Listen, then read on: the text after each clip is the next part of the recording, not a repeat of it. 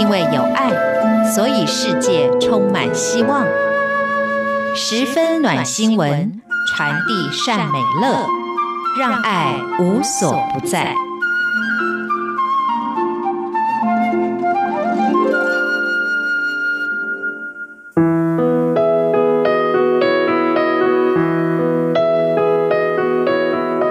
亲爱的朋友，欢迎您收听十分暖新闻，我是朱佳琪。今天想跟大家分享的一则新闻是《天香音乐梦》。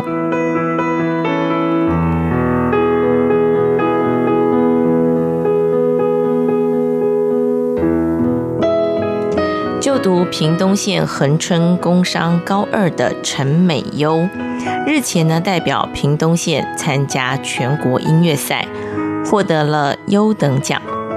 国二开始，他就爱上萨克斯风，不但每天下课后苦练三小时，每个周末还远赴高雄上课。就这样持续了四年多。陈美优说，第一次听到萨克斯风的音质就喜欢上了，但是恒春没有专业老师，好不容易才说服爸妈让他到外地学习。后来父母亲见他非常的认真练习，知道这个女儿哦不是玩一玩，所以呢也支持他购买了十万多元的萨克斯风。陈美优夺下了全国赛优等奖，也取得推甄国立大学音乐系的资格，希望将来同时朝向演奏跟教学的道路前进。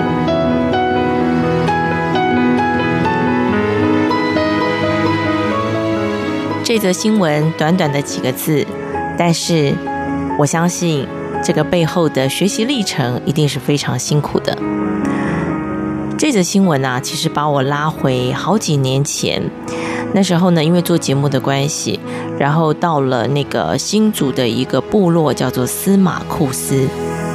司马库斯是被称为全台湾最后一个有电的地方，所以以前都被称为黑暗部落。司马库斯是一个嗯，还蛮特别的部落。那当然，现在观光客很多。如果海外的朋友想要到这个地方来，也不困难，因为呢，这个地方也开始有了一些这个住宿的点，然后也有旅行团啊，在举办这个地方的一个观光行程。其实，若要到这个地方，我比较建议的还是参加旅行团了，因为这个地方的山路其实不太好开。那我要说的就是，那时候我去司马库斯采访的时候呢，因为他们算是一个执行啊、共产社会的一种管理方式，就是全部的部落他们是分配工作的，然后他们希望的就是每个人都有饭吃，所以每个人呢会依照这个诶不同的性别。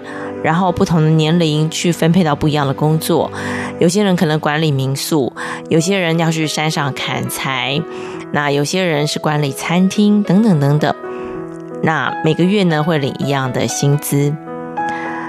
呃，所以那个时候我去的时候，我呃观光还没有整个发展起来，但是呢那时候他们的部落正在做一件事情，让我觉得非常感动，就是盖自己的学校。他们真的是，人家是一砖一瓦，对不对？他们好像都是用木头，然后在一个地方盖学校，呃，盖教室，应该讲教室，一间很大的教室。那其实不需要到学校的规模，是因为这个部落啊、甚至于就是加上周边的部落，小朋友没有多少，但是他们很舍不得他们自己部落的孩子，小小年纪就要这样走路去遥远的部落上课。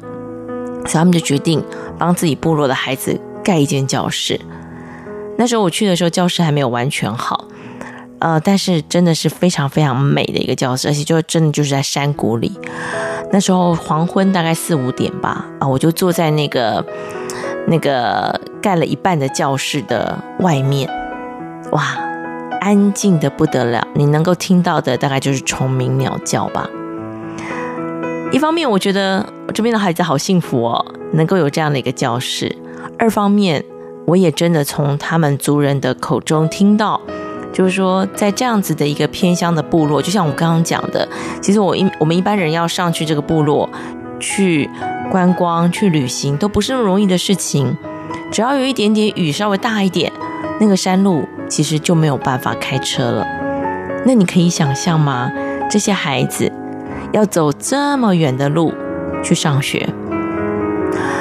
嗯，所以其实呃，也因为做节目的关系，然后呃，去了一些偏乡地区哦，我真的觉得那个所谓的城乡差距，并不是我脑海中的那样的一个差距而已。